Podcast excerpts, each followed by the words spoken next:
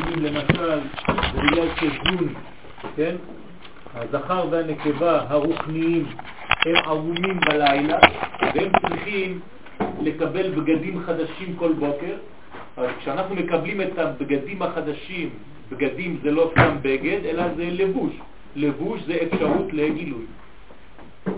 כל דבר שמגלה, כל דבר שמלביש, מאפשר גילוי. ברגע שהאדם לבוש הוא מתגלה. ברגע שמחשבה לבושה, אז המחשבה מתגלה. איך למשל אני יכול להלביש מחשבה? דיבור.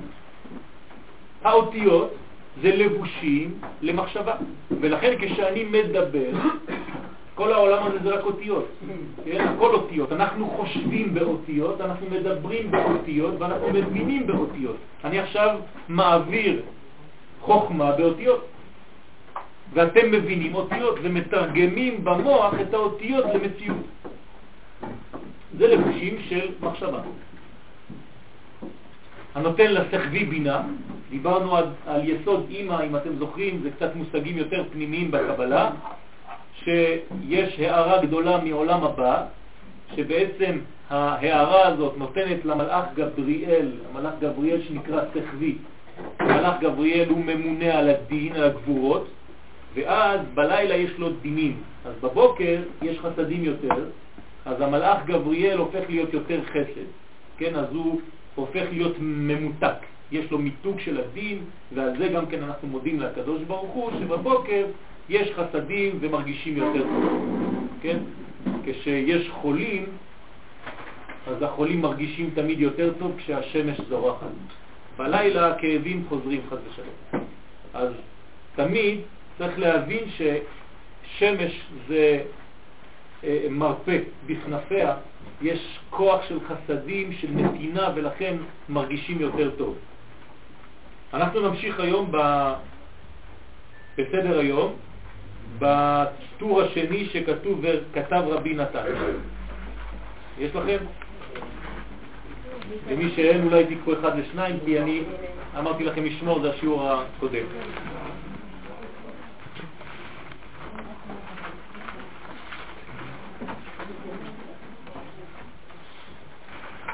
וכתב רבי נתן זצ"ל שהוא רמז ברור ברצף ארבע פרשיות. יש לנו בשנה ארבע שבתות שאנחנו קוראים, מוסיפים ספר תורה שני וקוראים בהם חלקים מיוחדים מהתורה. ולכן קוראים לשבת הזו, כן, לכל השבתות האלה, ארבע שבתות, בשם מיוחד. למשל, שקלים, פרשת שקלים. אז מוציאים ספר תורה, חוץ מהפרשה של השבוע, מוציאים ספר תורה שני וקוראים שם פרשת שקלים. כן? אחר כך יש פרשת זכור, שבת זכור, זכור את אשר עשה לך המלאק, אותו דבר, לוקחים בספר אחר, הולכים לקרוא את פרשת המלאק. ואז קוראים לשבת הזאת שבת זכור, על שם התוספת הזאת המיוחדת. פרשת פרה, כן, זה ברצף, זה הולך אחד אחרי השני. פרה זה פרה אדומה, וחודש, החודש הזה לכם, ראש חודשים. כל שבת ברצף, שקלים, זכור, פרה וחודש, כן? זה קרוב מאוד לחודש אדר, שם אנחנו מתחילים בפרשת שקלים כדי להזכיר את השקלים של המן, ואז ממשיכים פרשת זכור את אשר עשה לך המלאק, זה קשור לפורים וכו' וכו'. אחרי זה פרה זה קרוב לפסח, פרשת פרה, כי אנחנו מתארים, ואז החודש הזה לכם זה יציאת מצרים, כן? והמצווה הראשונה של קידוש הזמן. דרך אגב, זה גם סוד יציאת מצרים, לקדש את הזמן. לדעת שהזמן לא מחליט עלינו, אלא אנחנו מחליטים על הזמן. וזה גם כן סוד של מיצרים. זה סוג של כלב, להיות אסור בזמן, שהזמן שולט עלינו. כשאנחנו משתחררים מהזמן, כן, ויוצא אותו החוצה, אברהם אבינו, מוציא אותו הקדוש ברוך הוא מחוץ למערכת הזמן והכוכבים והמזלות, כן, צא מהסתגנינות שלך, צא מעולם הטבע, שתמיד מסתובב במעגלים של סיבה ותוצאה, ואז אין בחירה חופשית. לכן במדע של היום, או בפילוסופיה פילוסופיה של אז זה אותו דבר, כן? פילוסופיה ומדע זה אותו דבר. מה שקראו בזמן היוונים פילוסופיה, היום זה מדע. זה אותו דבר, זה בדיוק אותו דבר. כן? ואפלטון ואריסטוט הם קבעו את המחשבה של המדע. המדע אחר כך זה רק ירידה יותר לחומר למצוא את הדברים. אבל המנוע של המדע היום, המודרני, זה הפילוסופיה. למרות שיש התקדמות בדברים בכמה תחומים, אבל לא ניכנס לזה היום. כן? יש אחד מהם קצת יותר בהשראה, כן? שזה, אה, ספי, טוב, לא חשוב, לא ניכנס עכשיו ל... אז כי פרשת שקלים, אז אחד אחרי השני עכשיו. פרשת שקלים, מה הקשר בין כל מה שלמדנו לבין הפרשיות הללו? פרשת שקלים באה ללמד על נתינת הצדקה. כן? כל אחד נותן שקל, ועם השקלים שאנחנו נותנים בעצם בונים את המשכן, את בית המקדש של המדבר. זאת אומרת שאני חייב לתת משהו, משקל, שקל מלשון משקל, שקל בגמטריה נפש, אני נותן חלק ממני. זאת אומרת שכשאני נותן מחצית השקל, אני בעצם נותן חלק מהנשמה כביכול לבניין משותף שנקרא מקדש. אז אני נותן צדקה כדי לעורר את בחינת הטוב הנעלם ונסתר במקומות הרחוקים מהקודש. כי כשאני נותן, אני מעורר נתינה בעולם. תשימו לב, כשנותנים צדקה, זה לא סתם לתת צדקה, מעוררים את הנתינה מלמעלה. אם אני נותן צדקה פה למטה בעולם הזה, הקדוש ברוך הוא נותן צדקה גם הוא באותו רגע לעולם. זאת אומרת שכשאני נותן צדקה לעני, כן, קודם כל אני מציל את העני ולא את עצמי, כי הראש המעוות שלנו מבין תמיד רק על עצמנו, כן? וצדקה תציל ממוות, תמיד מפרשים, תציל אותך ממוות. לא את העני. לא את העני מסכן, קודם כל את העני, נכון? כי הוא הולך למות מסכן, הוא אין לו מה לאכול. אז צדקה תציל ממוות את העני, אחרי זה זה חוזר אליך, כי עשית פעולה של נתינה, זאת אומרת שהפכת את סדר העולם הלכאורה טבעי, שהוא תמיד רצון לקבל לעצמו. עכשיו אתה נותן, גדלת, עד גיל מיוחד מסוים בחיים היית תמיד ברצון לקבל, יש אנשים בני 70 ו-80 שהם תמיד רק ברצון לקבל, זה לא השתנה.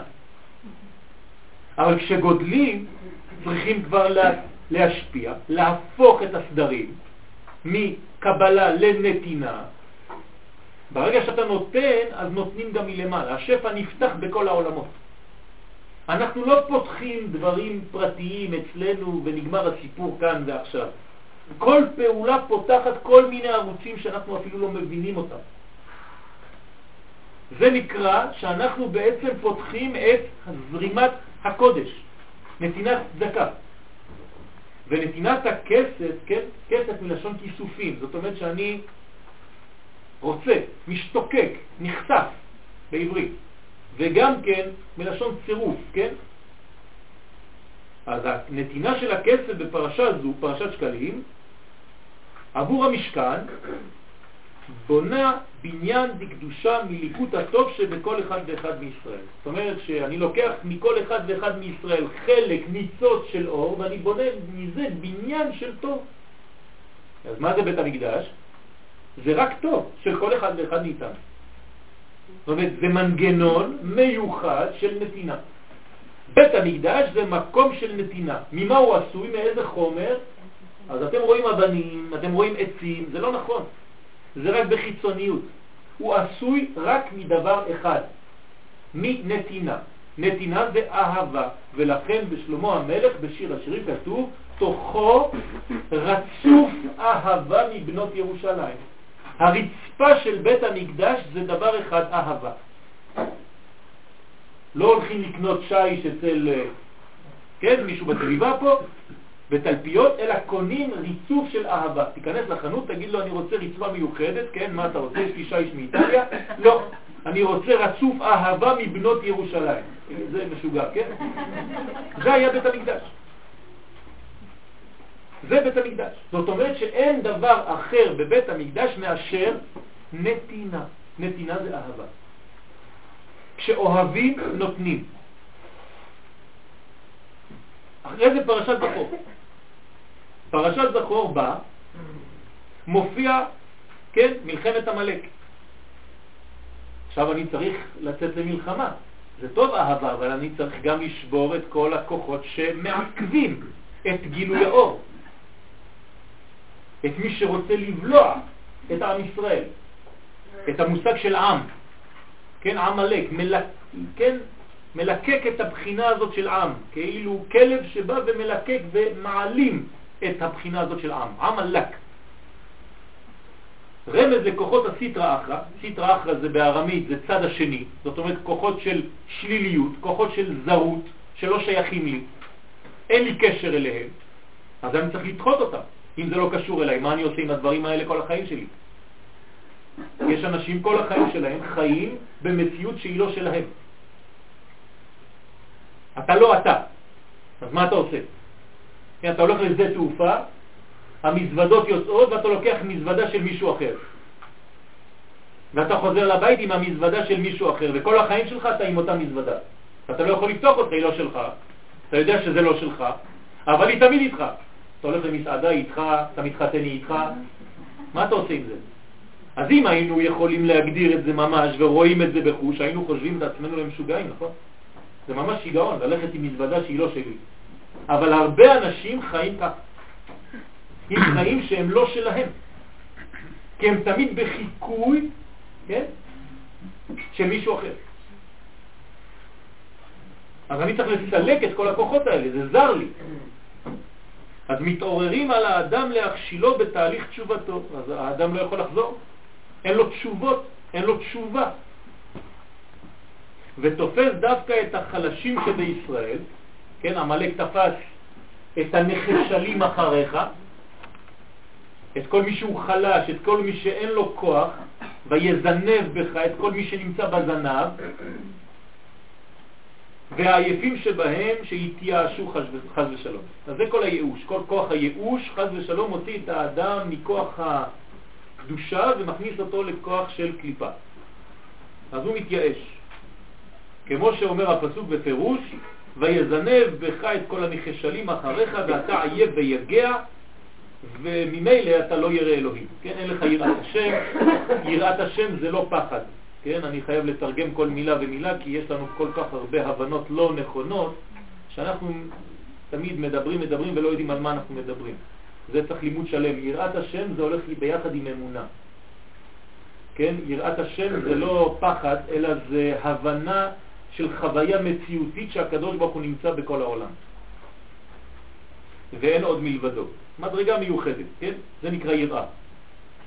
ועל ידי הזיכרון שבפרשת זכור, כן, נותנים לך לזכור, זכור את אשר עשה לך המלאק, אתה זוכר את הדבר הזה, את הכוח המונע הזה, ואתה מנסה כל החיים להתפטר ממנו, ואומרים לך תמיד זכור, ובסוף אומרים לך אל תשכח, זאת אומרת אקטיבי ופסיבי, זכור, אל תשכח, יכול להינשא ממתקפת הרע עליו ולהמשיך בבירור החשוב של נקודות הטוב מתוך הקליפות. אז הוא צריך לעשות עבודה של בירור כל החיים שלו.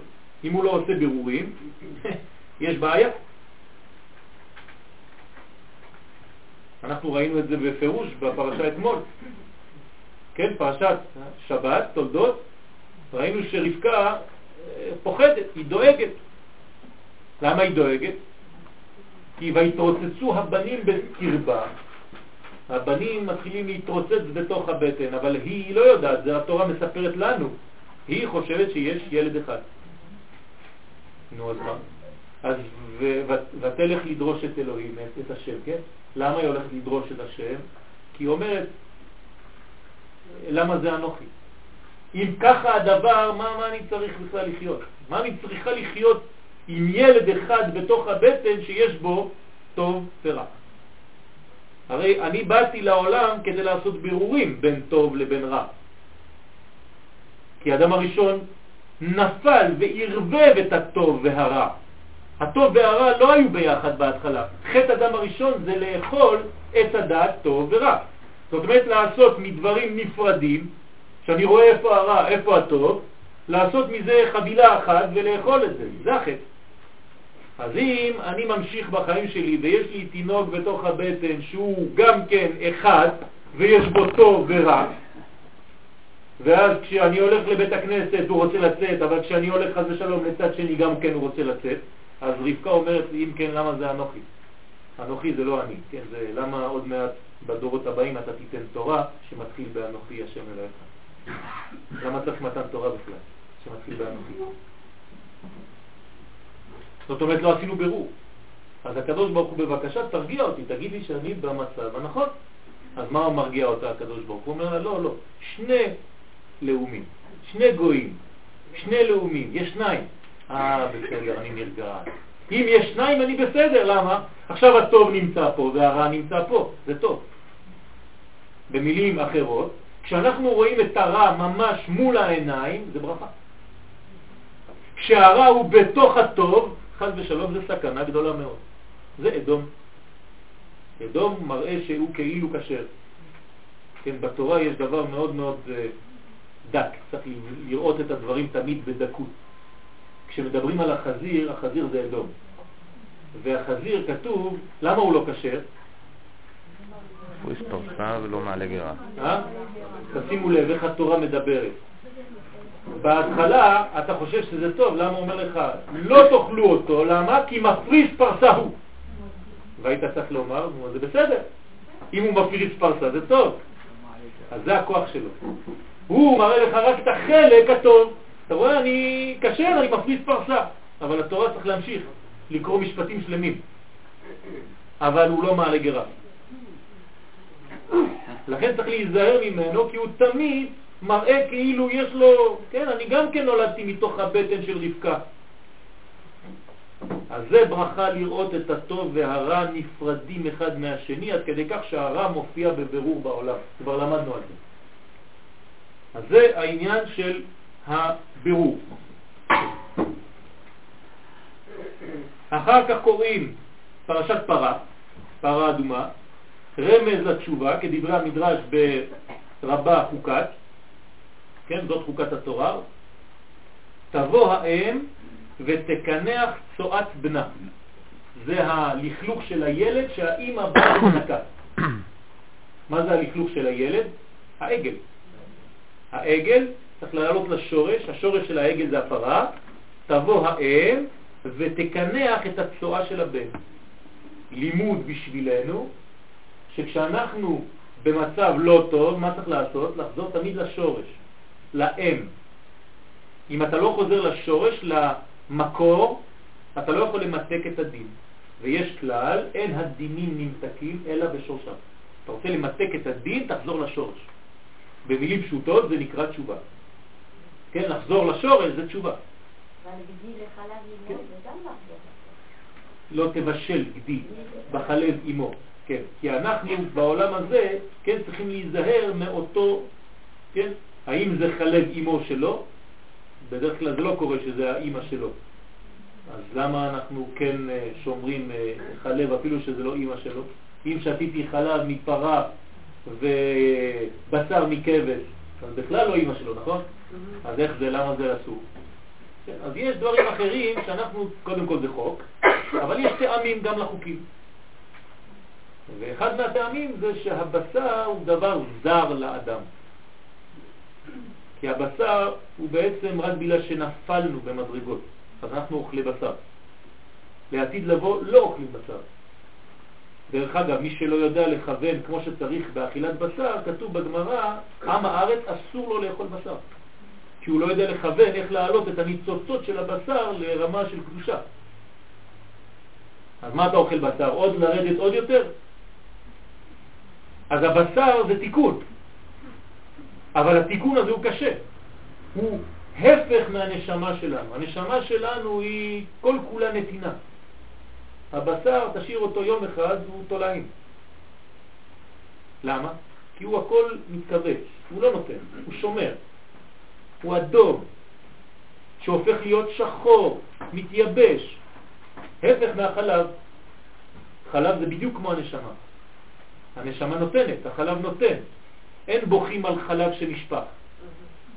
החלב אתה שופך אותו, הוא הולך. אתה משאיר אותו יום-יומיים, הוא לא עושה תולעים, הפוך, הוא הופך להיות גבינה. זה תמיד ממשיך חיים. חוץ מזה, כדי לאכול בשר אתה הורג את הבהמה, אבל כדי לאכול חלב אתה מחיה יותר את הפרה, כי אם אתה לא חולב אותה היא תמות. אז זה הפוך. כשאני אוכל חלב אני אוכל חיים.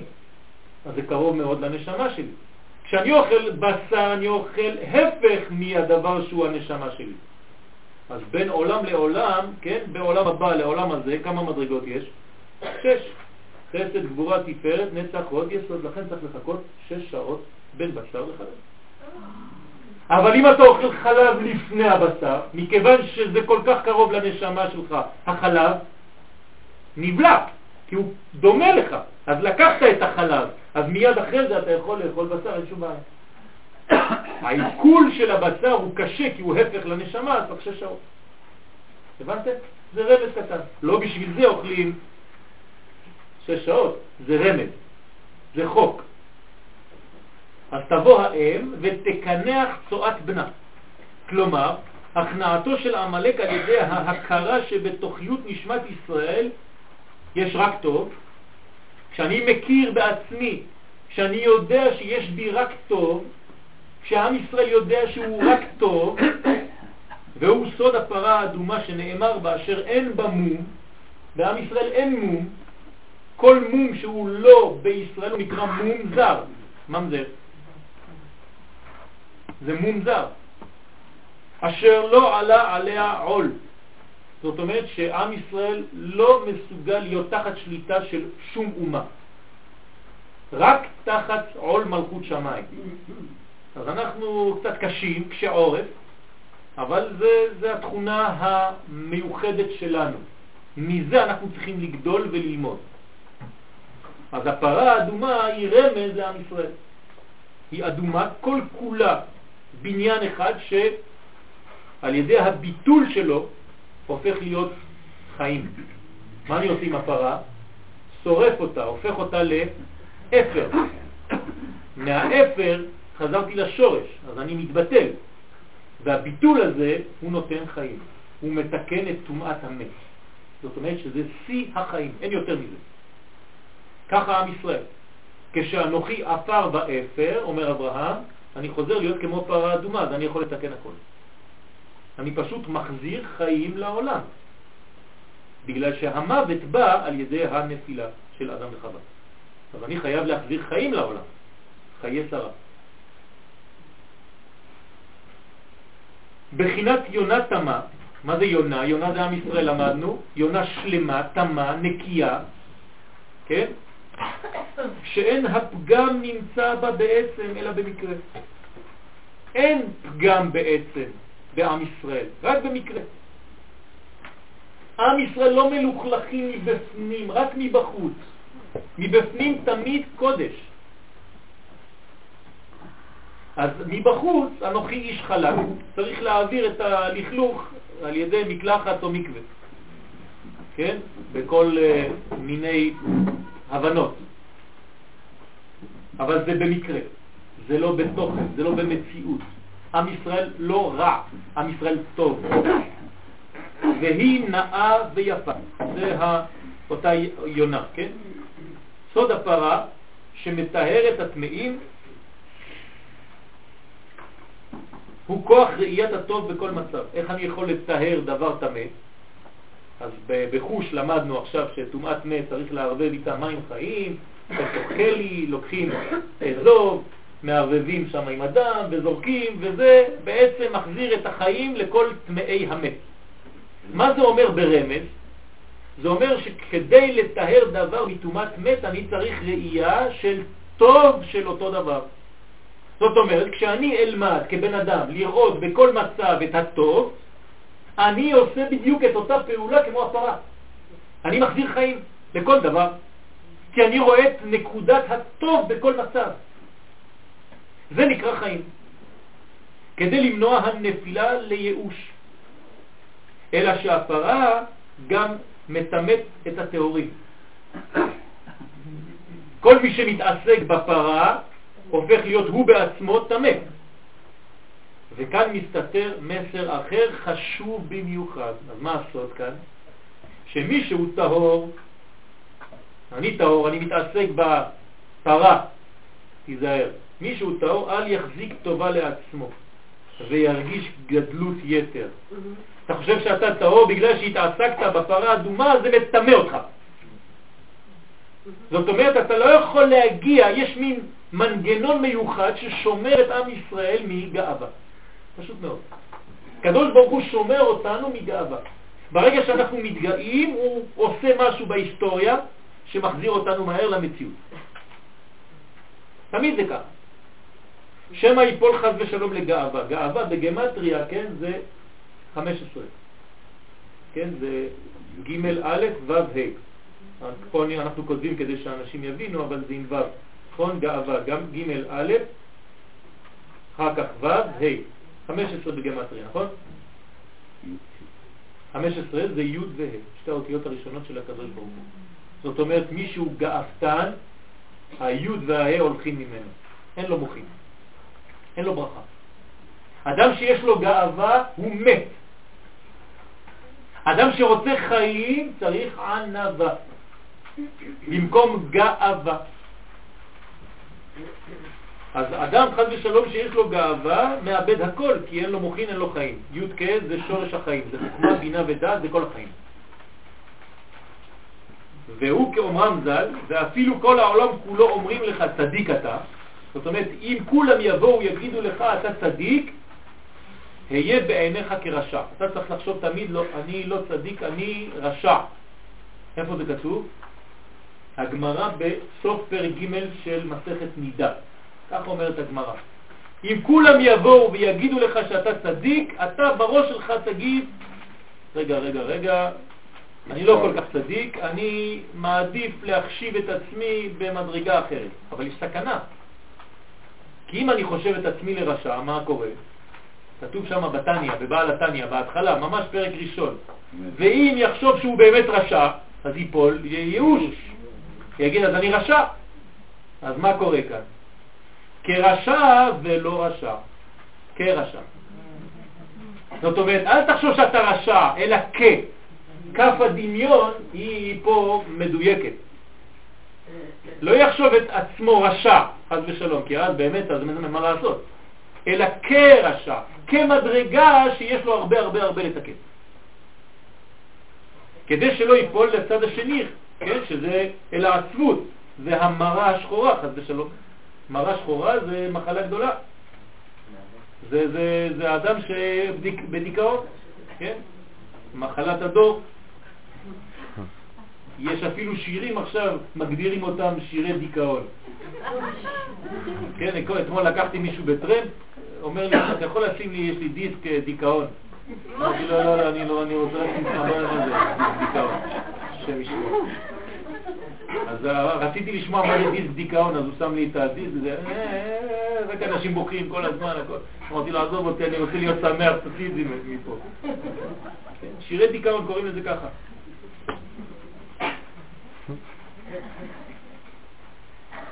ולבסוף פרשת החודש, אז אנחנו בשלב הרביעי, כן? פרשת החודש, זה כבר יציאת מצרים, אז אני מתחדש.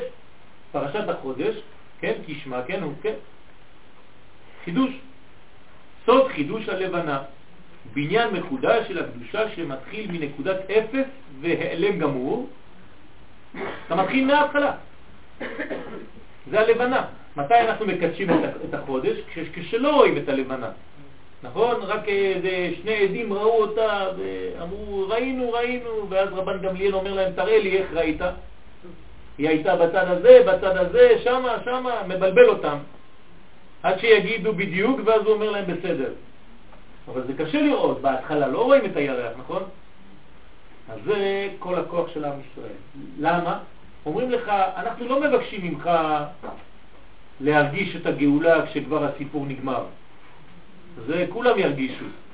אנחנו מבקשים ממך לראות את הגאולה אפילו בהתחלה כשהירח עדיין לא נראה בכלל. כשאתה לא רואה כלום. זה הקושי. אל תבוא לעלות לארץ כשהמשיח יבוא כבר, תעלה לפני. כשהמשיח יבוא בכלל לא יחכו לך. מה אתה חושב, אתה תהיה חכם גדול?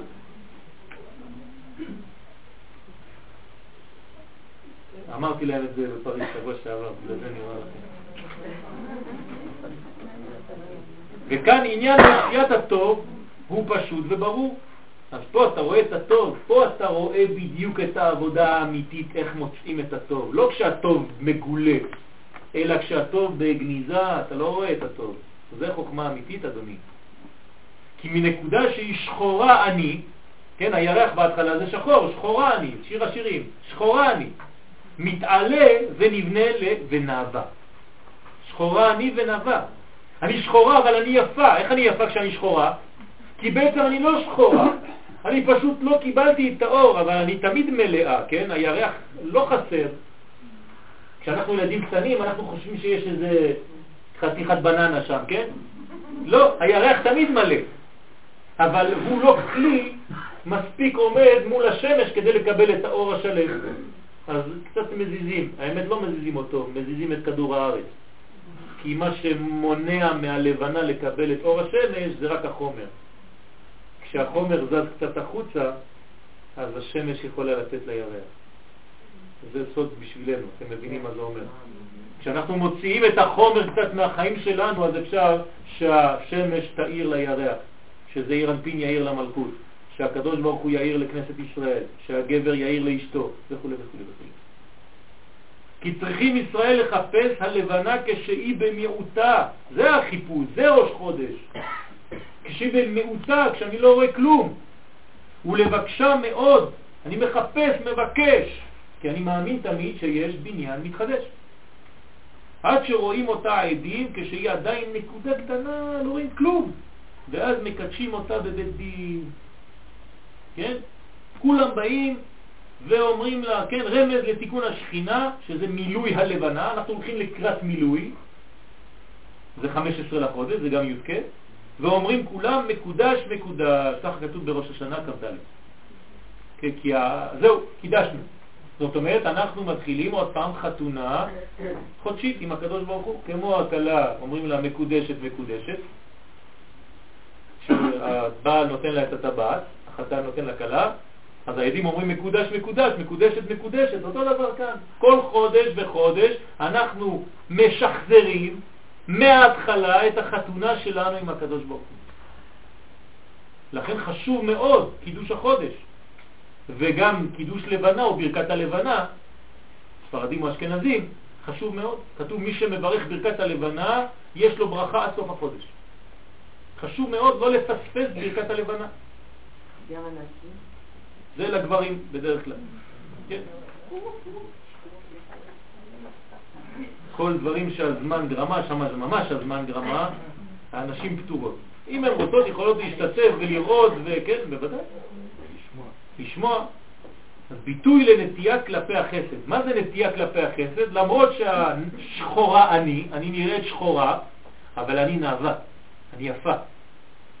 לא איבדתי את היופי שלי בגלל שהיום אתה רואה אותי שחור. לא. שאפילו אם האור הוא רק נקודה קטנה לעומת החיסרון, כן, אפילו שזה נקודה קטנה של אור, אף על פי כן יש בה כבר את בחינת הקודש שמופיע יותר ויותר. ברגע שיש נקודת אור במקום, יש אופטימיות. ובתוך כל אחד ואחד מאיתנו יש נקודת אור, יש לנו נשמה ישראלית שהקדוש ברוך הוא נטע בתוכנו. אז מי לא מרגיש טוב? להצביע. חד ושלום, כן, צריך להרגיש שמחה גדולה. עצם העובדה שהקדוש ברוך הוא נתן לנו נשמה ושקמתי היום ואני קיים, זאת אומרת שאני שווה. אם אני קיים אני שווה.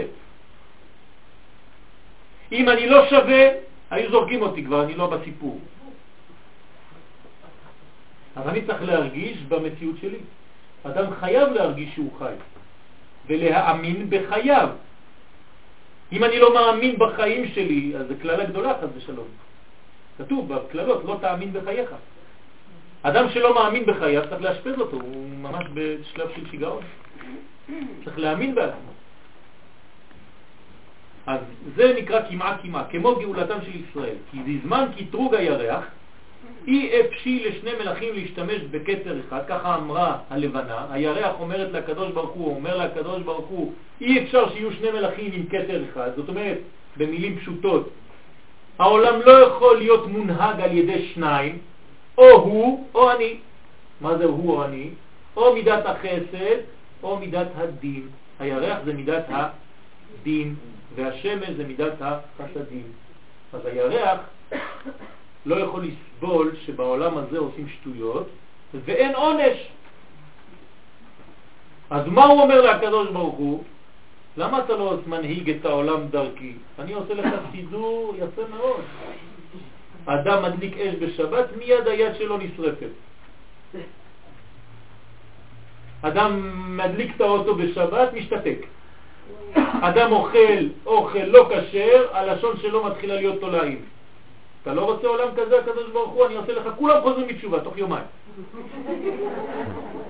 מה אומר הקדוש ברוך הוא לירח? לא. תודה רבה, זה לא העולם שלי.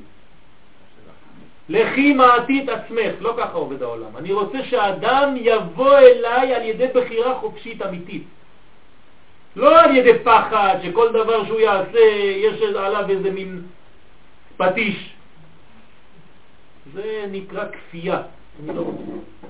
אני רוצה אהבה, אני רוצה רצון, אני רוצה השתוקקות. כן? אז אומר את הירח, אומר לקדוש ברוך הוא, אי אפשר לשני מלכים להשתמש בכתר אחד. אמר לה השם, לכי מעטי את עצמך. זאת אומרת, אני לא מנהיג את העולם על ידי מידת הדין, אלא על ידי מידת הרחמים.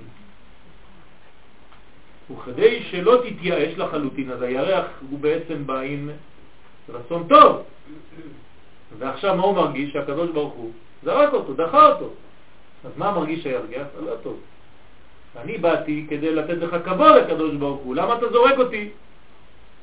אז כדי שלא תתייאש לחלוטין, כביכול נתן לה הקדוש ברוך הוא את הכוכבים. ככה כתוב במדרש, להפיש דעתה. זאת אומרת שתהיה שמחה, הקדוש ברוך הוא נתן לה כוכבים. מה זה אומר? מה זה הכוכבים? כי הכוכבים מרמזים על נקודות הטוב שנמצאות בכל אחד ואחד מישראל. זאת אומרת, הקדוש ברוך הוא אמר לירח, זה חינוך. הוא לא סתם דוחה אותה. הוא אומר, לא נכון. את רוצה מידת הדין ומיד להרוג כל אחד שעושה עבירה, בגלל שאתה לא רואה את הטוב שבכל אחד. אז אני אתן לך מלא כוכבים מסביב, ואתה תראה נקודות קטנות, קטנות, קטנות, אבל זה אור עצום. תלמדי לראות את הטוב שנמצא בכל אחד ואחד. זה הרמז. זה לא בשביל הירח, זה בשבילנו, כן, כמובן. זה נקרא להפי דעתה. חוץ מזה שכוכב, כן, זה כף ב' אותיות, וכף ו' זה שם השם. כף ו', כף ב', כוכב. כף ו' זה 26, זה שם י' כו' כ', וכף ב', 22 אותיות של האלף ב'. זה נקרא כוכב. אתם איתי או אני מדבר לבד? כוכב זה כף ו', כף ב', נכון? זאת אומרת, מה זה כוכבים? זה רמז לשם הוויה בתוך 22 אותיות. זאת אומרת שאני לא רואה, אבל הכל קודש. אני רואה רק נקודות קטנות. אז זה נקרא יזהירו כזוהר הרקיע. מי שיש לו שכל רואה בתוך הכוכב את שם השם ויודע גם כן את כל סוד האותיות. כן? כמו שיעקב אבינו בפרשת השבוע. וישכב במקום ההוא. וישכב, מי שיש לו את הספר, וישכב ויש כף ב' וישכב, ויש כף ב' אותיות במקום הזה. זה נקרא וישכב. יעקב שוכב במקום שמרכז בתוכו את כל 22 האותיות של לשון הקודש, זאת אומרת, כל המציאות. זה נקרא וישכב. שעל ידם נכנסים, כן, על ידי כל הכוח הזה, נכנסים כן, תמיד לקו זכות באמת, כדברי הנביא דניאל י"ב, ומצדיקי הרבים ככוכבים. לכן דניאל קורא למצדיקי הרבים, מי זה מצדיקי הרבים?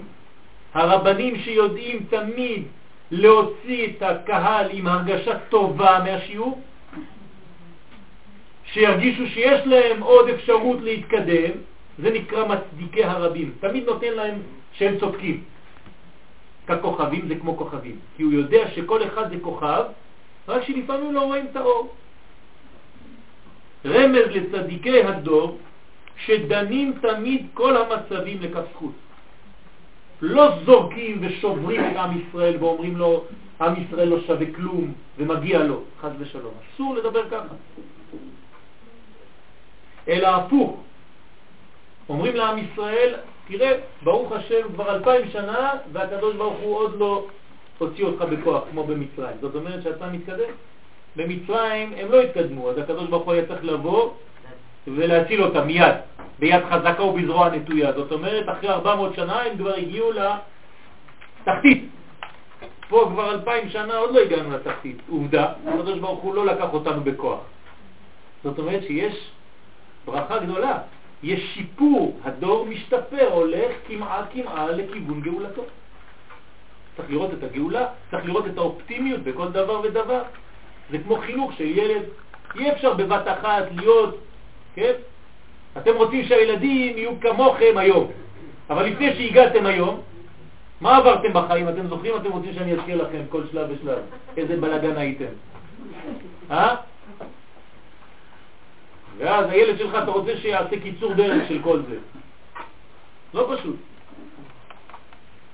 וגורמים בזה לקליטת פושעי ישראל. אז אני צריך לחשוב לא רק על הטובים, אלא פושעי ישראל. אני צריך לחשוב על הפושעים.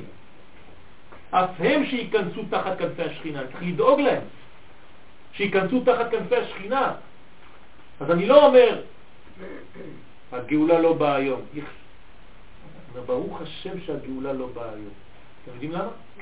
כי יש עוד אפשרות לכמה רשעים לחזור. אז משני הצדדים אפשר לראות. או שאתה מתייאש כי הגאולה לא באה ונמאס לך, כי אתה חושב על עצמך ברגע הזה. אבל אם היית קצת חושב על מי שעוד לא זכה לראות את האור, אז היית אומר, ברוך השם שהגאולה עוד לא באה, אולי עוד אחד, עוד שניים, עוד עשר, היום יתקרבו קצת יותר, ורק בשביל זה היה שווה לחכות עוד יום אחד. והפסוק שם אומר, והמשכילים יזהירו כזוהר הרקיע, ומצדיקי הרבים ככוכבים. דהיינו, שבעקבתא דמשיכה, כן, בדור שאנחנו נמצאים בו היום, בסוף הקץ, יתגברו, כן, יתגבר כוח הרע בעולם ביותר. אנחנו נראה ממש בחוש את הרע. אנחנו רואים אותו, נכון? ואנחנו יודעים אפילו לדעת מי זה, ממש למקד אותו. כל כך ברור מי הוא. ויהיה זמן הבירור והצירוף הגדול ביותר. אז מה קורה? אז יש אנשים שעדיין הטוב והרע קצת מבולבלים. אז כל יום שעובר נותן לנו בירור יותר איפה הטוב, איפה הרע. כמו התינוק בתוך הבטן. בהתחלה השיליה והתינוק מעורבבים. זה הטוב והרע. אז אתה לא יודע. אבל לאט לאט לאט לאט לאט לאט, בסוף אתה רואה שויצא הראשון אדמוני, זה השיליה, זה עשיו, תמיד יוצא ראשון, ואחרי זה התינוק יוצא ואנוכי איש חלק, זאת אומרת שאני מוציא לא עניין של ראשון בזמן, כן? עניין של קליפה קודמת לפרי. מי קדם למי? התינוק או השיליה? כן? אז בעצם השיליה נותנת מעטפת ובניין לטוב. אז מה אני אומר? השיליה הלא טובה? כן, השיליה טובה. בזכות השיליה הלא טובה, התינוק חי בשמירה במשך כל ההיריון. אוי ואבוי, אז איך הרע שימש לטוב? כן, זה גמר תיקון. כשאתה תבין שגם הרע הוא חלק משמירת הטוב. וממנו התלבנו והצטרפו רבים, ואז יהיה עיקר התיקון. כי הרבה אנשים יבואו ויראו איך שאני בעצם מתקן את העולם, ואנשים רואים את האור האלוקי מתגלה. אז מתקרבים יותר ויותר על ידי אותם צדיקי הדור שכונו בשם הצדיקי הרבים. כי הם הולכים לעשות צדקה עם הרבים. הם אומרים שהרבים לא רק כמה, איזה קבוצה של כמה, שהם הטובים וכל השאר לזבל. אין דבר כזה. חד ושלום, אנחנו צריכים להתפלל על כל אחד ואחד מישראל. לא משנה אם אין לו כיפה על הראש. אלו שידעו לדון הכל לכף זכות ולמצוא בכל מצב ובכל אחד את הנקודות הטובות. זה לראות את הנקודה הטובה. ואפילו בפחותי העם, אפילו באנשים הכי פשוטים שהם לא מבינים כלום. ועל ידי זה יתגלה מלך המשיח. במהרה בימינו. המלך המשיח הוא שלם. כי זו מבחינתו ממש. מה הוא עושה המשיח? הוא מלקט. כן? הוא עושה בעצם איחוד, מחבר, משלים. בשביל זה צריך להיות שמח, כן? משיח זה להיות שמח. שמח זה שלמות, זה, זה אחדות. שהרי עיקר התיקון והגאולה בקץ האחרון יהיה על ידי בחינה זו של ליקוט הניצוצות. זה נקרא ליקוטי ניצוצות. כמו שמובא בפסוק בתהילים, הללוהו כל כוכבי אור, בחינת הזמרה לאלוהי בעודי. מה זה כוכבי אור? הזמרה לאלוהי בעודי. אני צריך בעודי, בעודי, זאת אומרת כל עוד ואני חי, כל עוד ויש לי חוכמה, יש לי חיים, בעוד י' בעודי, הזמרה. מה זה הזמרה? לא רק לשיר, בעברית לזמר זה לחתוך. לזמר את הדברים הלא טובים, זה נקרא זמירת עריצים. לזמר את הקוצים כדי להכין, להכשיר את הקרקע. אז אני מזמר, יש לי מזמרה. זה כלי שמוריד את כל הדברים הלא טובים. אז נקרא הזמרה לאלוהי בעודי. אם אני יודע לזמר, אני מכין את השטח, לכן לפני העמידה בתפילה מה יש? זמירות. זמירות זה הכנת השטח לעמידה. זה נקרא לזמר. כן.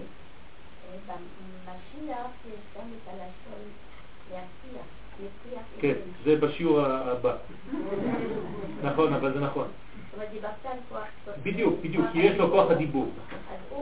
הוא יודע לשכנע על ידי השיחה הנכונה שלו, האמיתית, אתה רואה שזה אמת, אין מה לעשות, זה אמת, לא יכולים לברוח מאמת, כן? אז זה נקרא הזמרה לאלוהי בעודי. אה, כן, כאן יש הרבה הרבה דברים, אבל... ובזה נתקן פגם הלבנה, רמז לכנסת ישראל. אז ככה אנחנו מתקנים בעצם את הלבנה ואת כנסת ישראל, שזה בעצם כל הרמז של השכינה.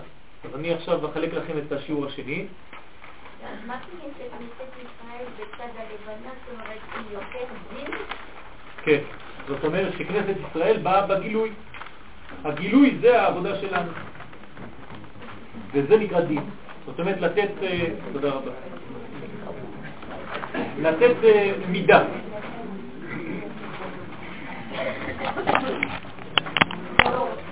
אז אה, אני.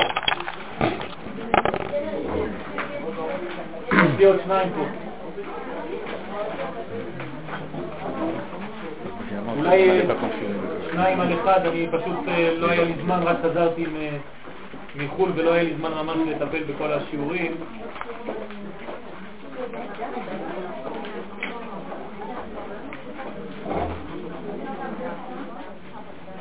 רק תזכרו להביא את זה להבא. כן, בעזרת השם, אם לא נגמור, מי שרוצה יחזיר לי את זה, ואחרי זה עוד פעם נחלק. טוב, אז אנחנו ממשיכים, כן, זה המשך השכמת הבוקר, תמיד כל זה זה כמעט חצות, אל תשכחו, אנחנו מדברים רק על דבר אחד. אז עד היום חשבתם שלקום בבוקר זה פשוט לפתוח את העיניים, וזהו. עכשיו אתם מבינים מה זה חסידות, מה זה לפתוח את העיניים בבוקר.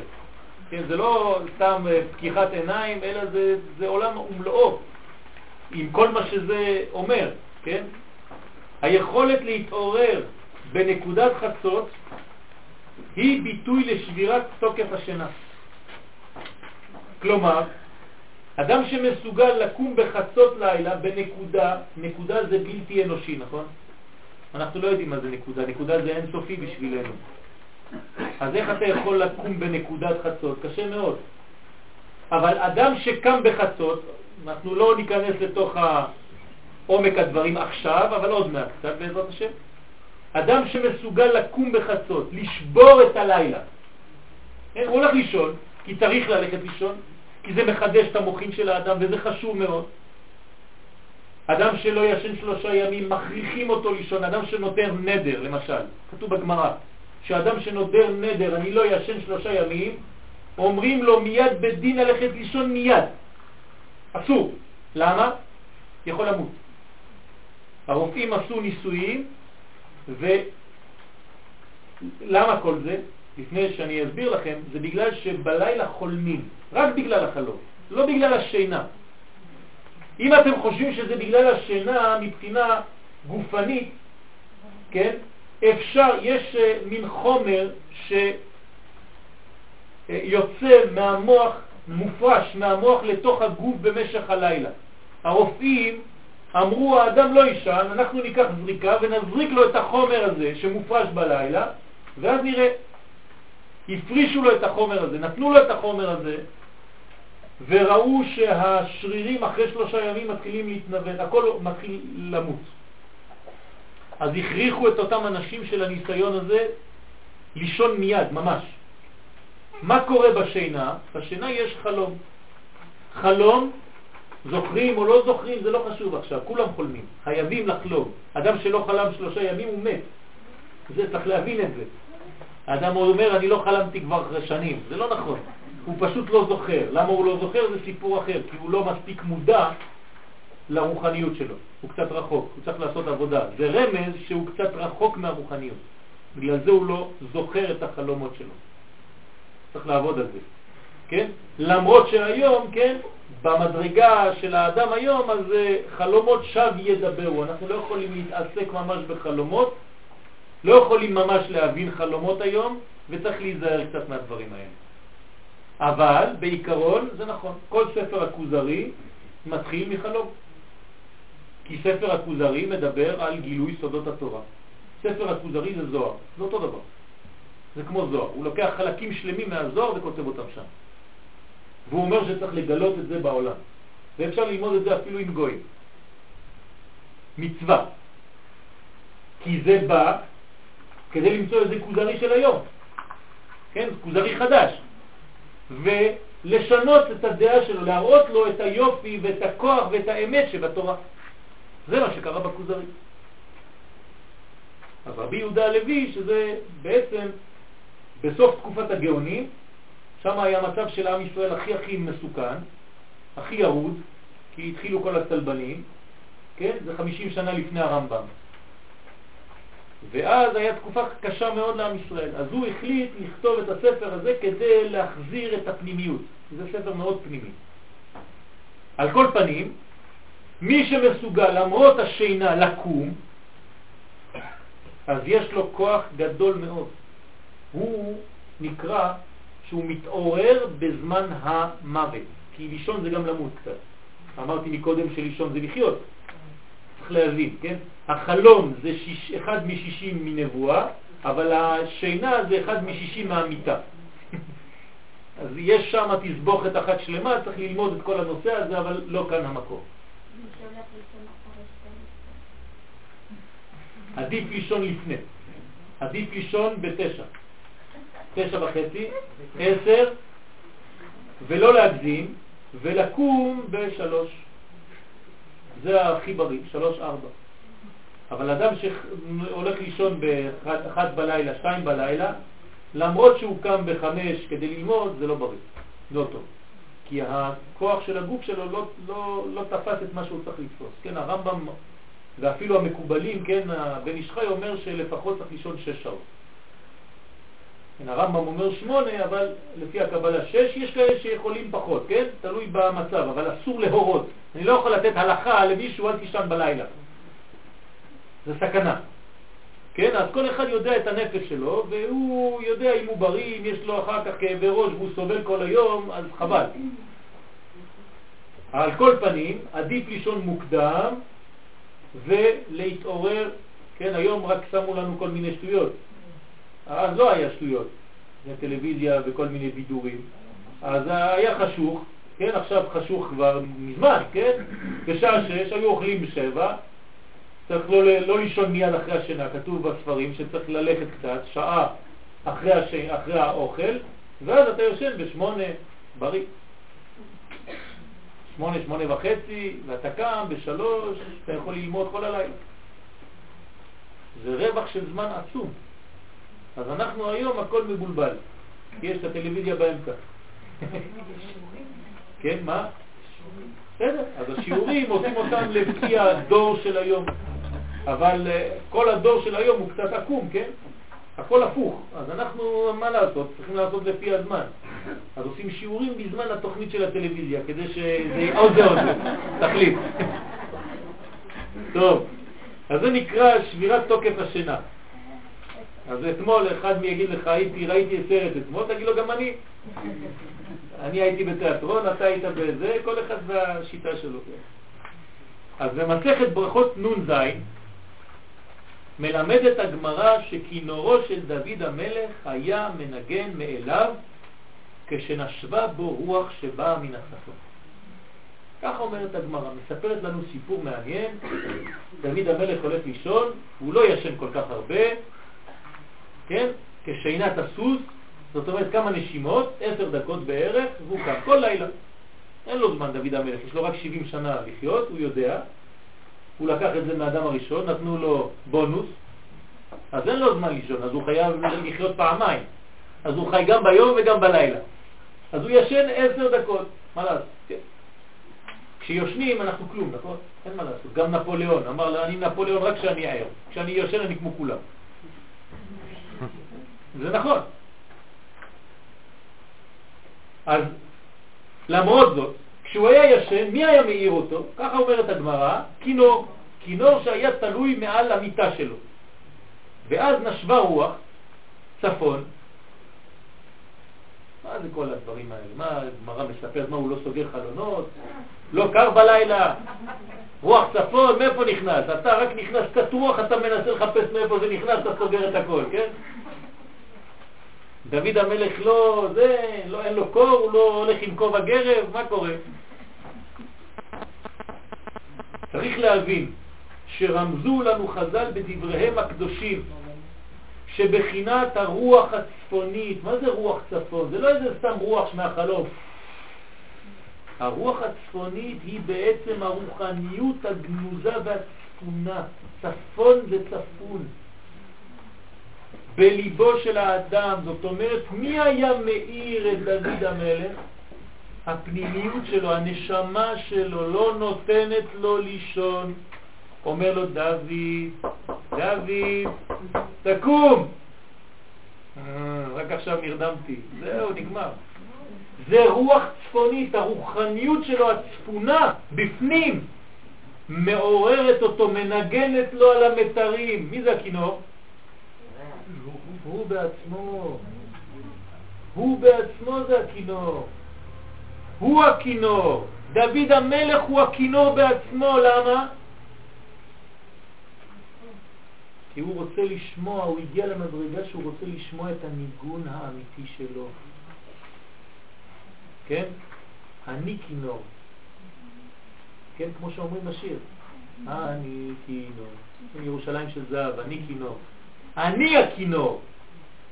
זאת אומרת שאם אני כינור, אז הרוח הצפונה בתוכי, הרוחניות, הנשמה שלי, עושה לי דגדוגים, ואומרת לי, תשמע, אני מנגנת עכשיו, אתה שומע מי אתה? ארגנת את עצמך לשמוע מי אתה? אז דוד המלך, כן, דוד המלך שמע מי הוא. מדרגה גדולה מאוד. כל לילה ולילה, דווקא בלילה, רוח צפונית, בזמן חצות, בזמן שרוצים לישון באמת באמת, באה ואומרת לו, דוד, תקום. שבאה ונושבת עליו מבפנים, זה לא מבחוץ, אלא רוח שבאה מבפנים, זה הרוחניות שלנו, זה הנשמה שלנו, היא נושפת וקוראת לנו ואנחנו לא שומעים אותה. וכל יום הנשמה עושה לכל אחד פה את אותו סיפור, כל יום. כל לילה בחצות רוח צפונית נושבת בכינור שלנו. הוא לא מעל המיטה, מעל למיטתו, זאת אומרת במדרגה של החיות שלו, לא במדרגה של המיטה. גם מיטה בתף וגם מיטה בטף. ולכן זה תלוי למעלה, נר דלוק על ראשו, כמו התינוק בתוך הבטן, נר דלוק על ראשו, בהילו נרו. אז האור מתגלה מבפנים. מבחינת גילוי הנקודה הטובה שבו. אז אנחנו ממשיכים עם אותה נקודה. לקום בלילה זה למצוא את הנקודה הטובה שבנו. זה נקרא לקום בלילה. זאת אומרת להיות מסוגל לראות גם בחושך את הנאווה, את היופי. שחורה, אני ונאווה. אז אפילו שנמצא זה בשינה עמוקה, בתחתית המדרגה, למרות זאת הוא לא ישן לגמרי. כמו שכתוב בשיר השירים, אני ישנה וליבי ער. אז מה זה אני ישנה וליבי ער? אתה חושב שאני ישנה, גם אני חושבת לפעמים שאני נופלת לעולם השינוי, לעולם הדואליות, לעולם הפיזור, אבל אני עדיין חי, אני ער. אז למרות שהוא יורד בתחתית המדרגה, גם משם מתעורר וקם לתחייה. זאת אומרת, לקום כל בוקר זה לקום מהמוות לחיים. להתעורר. האדם שמתעורר בלילה, הוא מרגיש את זה הרבה יותר. כן? מכל מיני בחינות שלא נתעכב עליהם היום. זאת אומרת ששינה זה סילוק מוחין. כשאדם הולך לישון, אז הוא נותן את הנשמה שלו, כן? בידך הפקיד רוחי, פדית אותי, השם אל אמת. בידך הפקיד רוחי, אז אתה נותן לו את הרוח, אז מה נשאר לך? כן? מינימום, חיות. זאת אומרת שכל המוחין שלך, כל החוכמה, הבינה והדעת כביכול יצאו. אז אתה מתפקד עם מינימום חיות, למרות שהשכל נמצא תמיד, כן? זה, זה, זה בחינה רוחנית, קשה מאוד להגדיר אותה כי אנחנו מדברים על דברים רוחניים. אנחנו לא יכולים לתרגם דברים רוחניים למציאות שלנו. ולכן מי שלא מבין שבתורה לא מבינים כלום, אז חבל על הזמן. כי בתורה לא מבינים כלום. מי שחושב שהוא מבין בתורה, אז הוא תרגם פשוט את הקדוש ברוך הוא למונחים שלו, של בן אדם. זה לא נכון. כשאתה מדבר על רצון השם, השם רוצה, אתה חושב שזה כמו שאתה רוצה? אתה רוצה כי אתה חסר. הוא לא יכול להיות חסר, אז מה זה הוא רוצה? אני לא יודע על מה אני מדבר בכלל. ולכן אנחנו מברכים לעסוק בתורה. מה זה לעסוק בתורה? אתה מתעסק, זה משחק, אתה לא יודע מה אתה עושה בכלל.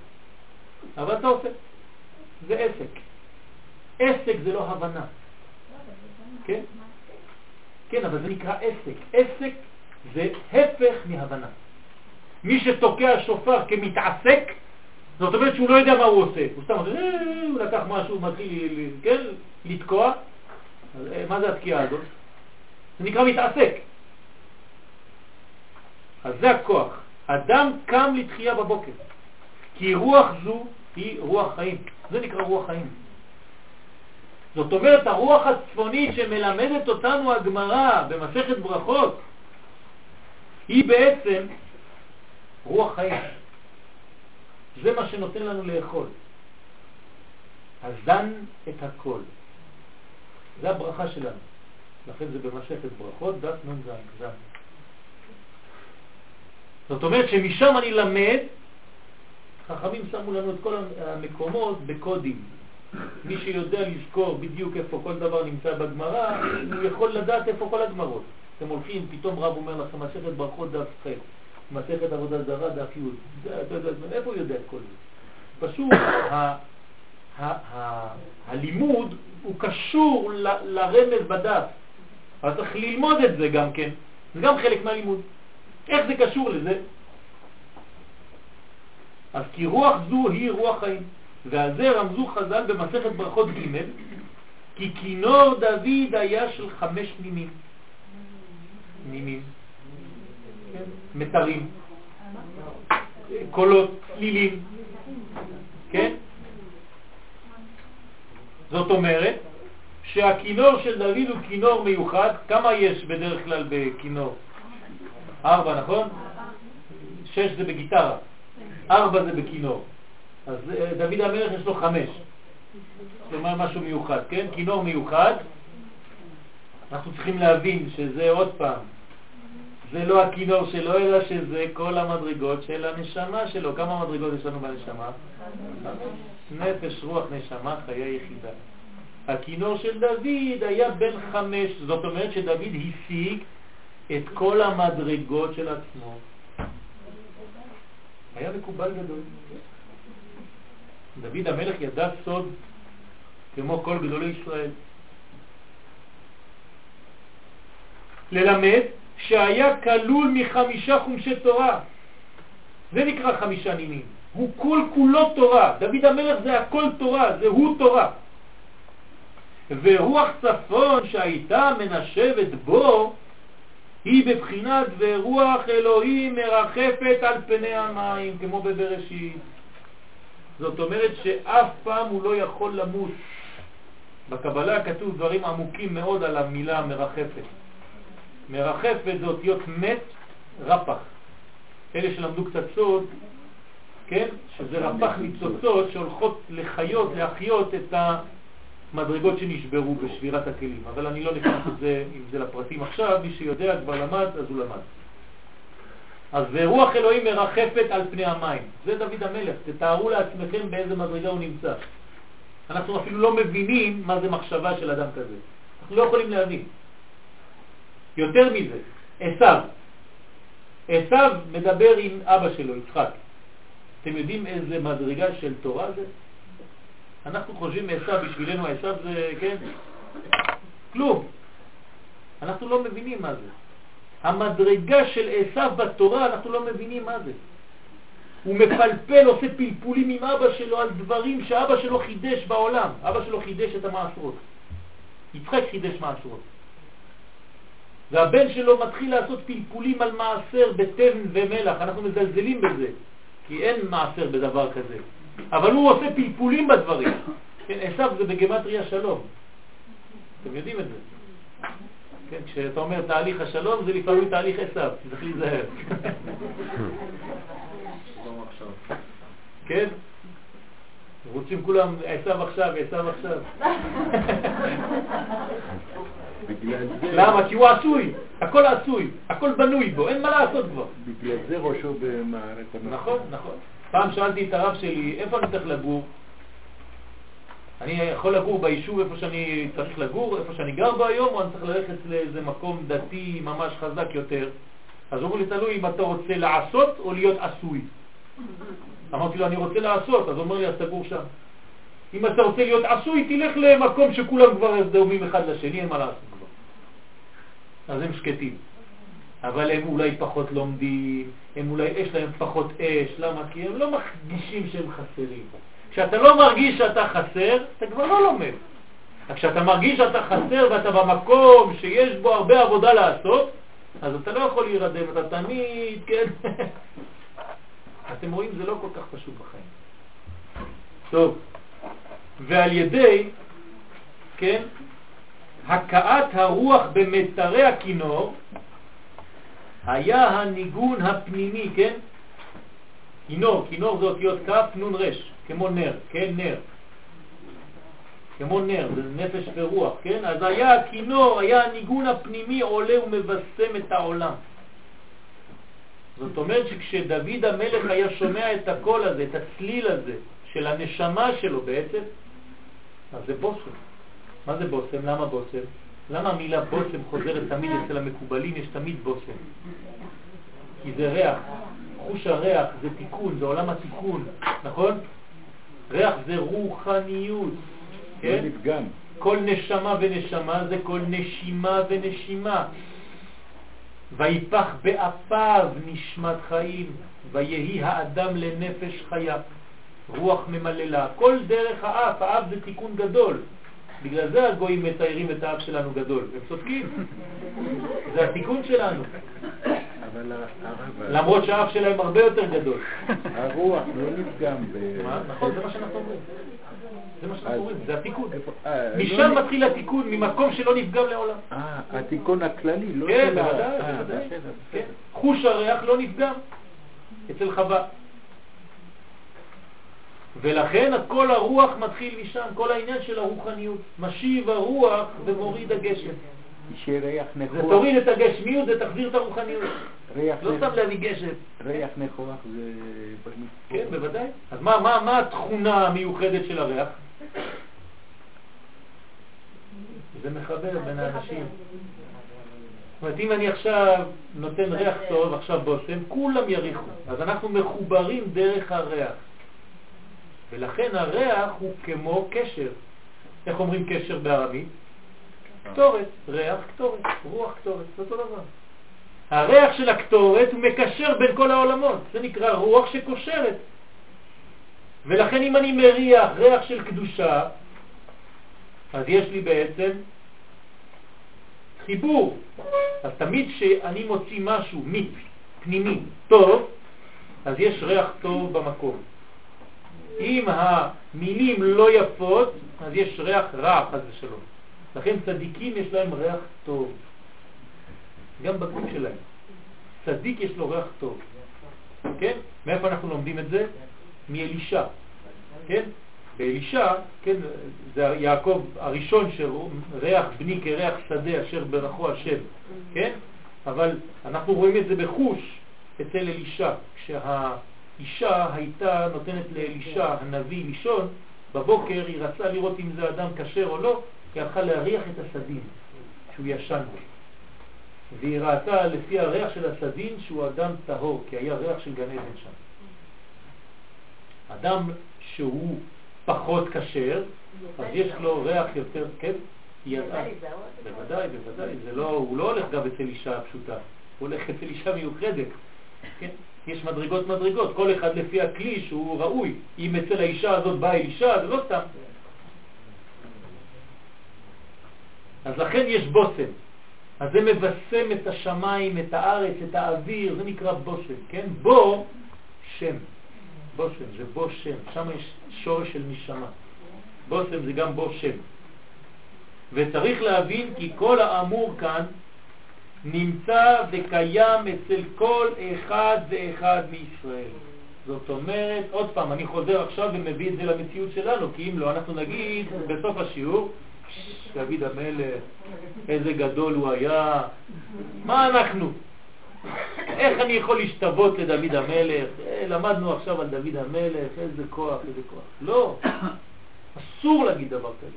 ונכון, דוד המלך הוא גדול, אבל אנחנו, יש בכוחנו להיות גדולים כאלה. יש לנו הכל, הקדוש ברוך הוא נטע חיי עולם, נטע בתוכנו, יש לנו הכל. אז למה, ריבונו של עולם, אנחנו לא מנצלים את הפוטנציאל הזה? למה? פשוט מאוד, כי אנחנו לא מאמינים באמת שזה נכון. אתה אומר, טוב, הוא אמר את זה בשיעור, מה אני יוצא ממני? מה, אני אתפלל עכשיו זה ישנה משהו? היום בבוקר, אתמול קיבלנו מהצדיק, כן? שהיום ב-12 צריך תפילה מיוחדת מאוד ולהדליק נר להתפלל לקדוש ברוך הוא לבטל הגזרה. קיבלנו את זה אתמול. אז אמרנו את זה לכל החברים, והיום בבוקר הזכרנו בשיעור. היום ב-12 היה פיגוע בול. ומזל שאלה שהדליקו את הנרות וקראו את המזמור בתהילים והתפללו על הקדוש ברוך הוא לבטל את הגזרה, אוי ואבוי מה היה אם לא היה את זה. כמה זה היה יותר חמור. לך תדע. איך הוא יודע? איך הוא יודע שהיום בשעה 12 יהיה דבר כזה? הוא אומר לנו, בשעה 12, כל ה... הנה החברים, יש לנו פה תלמידים, חברים, שלומדים איתנו, ו... ואמרנו להם את זה אתמול. והיום בבוקר. למה? כי יש לו, הוא רואה מסוף העולם ועד סוף העולם. זה נקרא מסוף העולם ועד סוף העולם. לא נביא, אבל אה, רוח הקודש.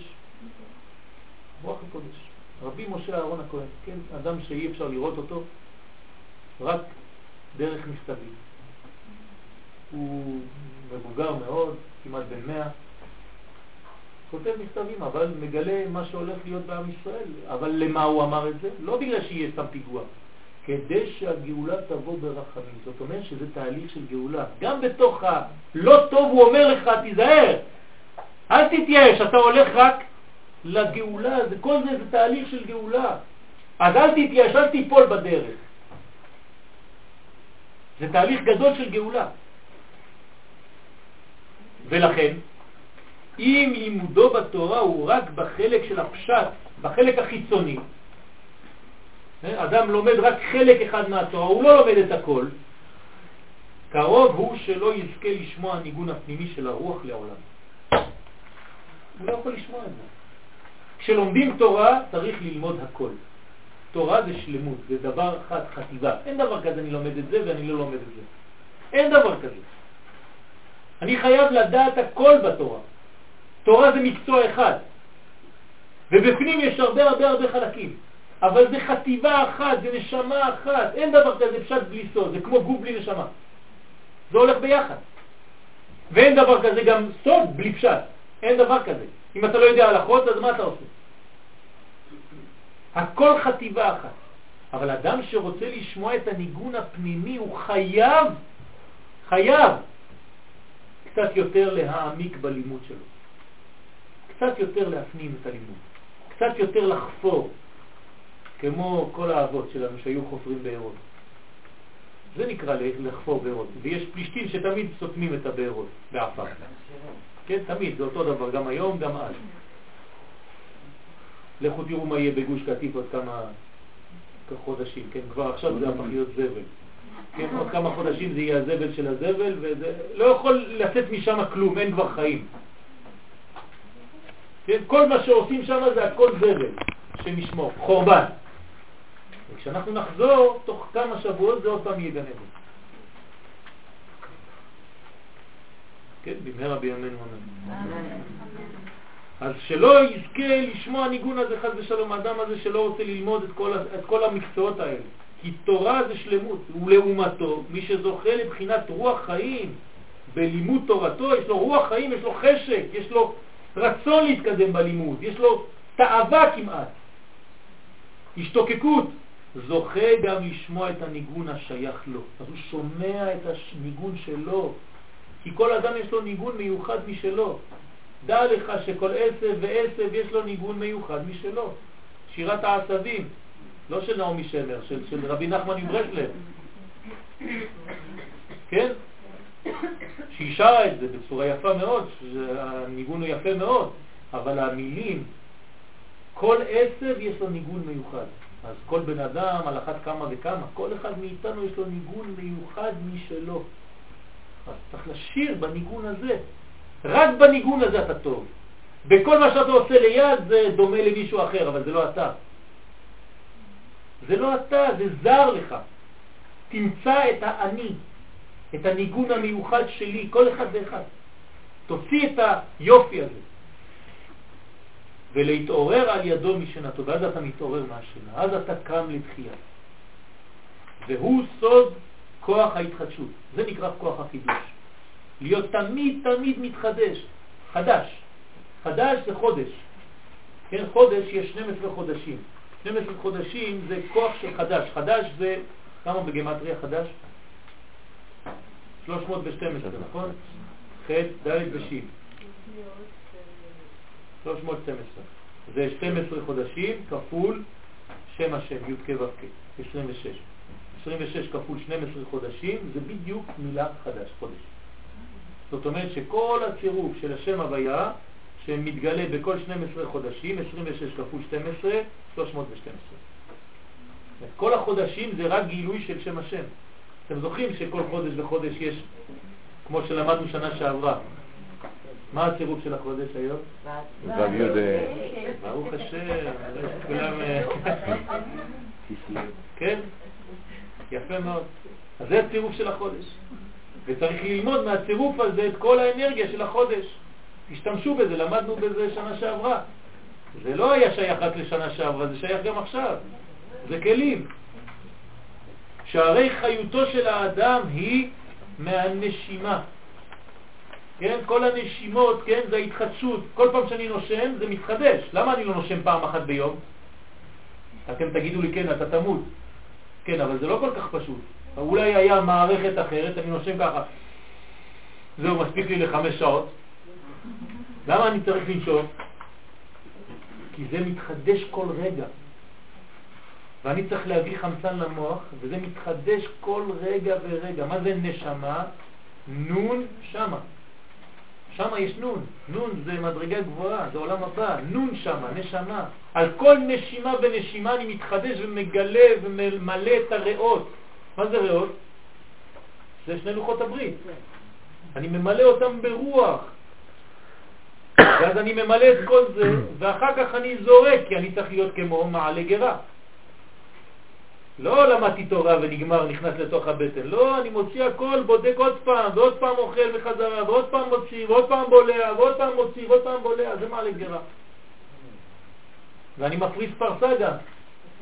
זאת אומרת שאני מתחבר בין האדמה לבין הרוחניות, לכן המפריס פרסה יש מין קו, וו החיבור, בין האדמה לבין הגוף של הבהמה. אז הוא מפריס פרסה מעלה גרה כשר. אני גם צריך להיות כזה. לכן אני אוכל דברים כאלה. טוב, אנחנו נסיים ב... ב... עוד כמה זה, נוסיף עוד אה, עניין אחד, כן? כמו שנאמר בבראשית ב' ויפח באפיו נשמת חיים. אמרו חז"ל בתיקוני זוהר, תיקון ס"ט, אם תחסר הנשימה, תחסר החיים. אדם שלא נושם הוא לא חי. תגידו לי, כן, זה טבעי.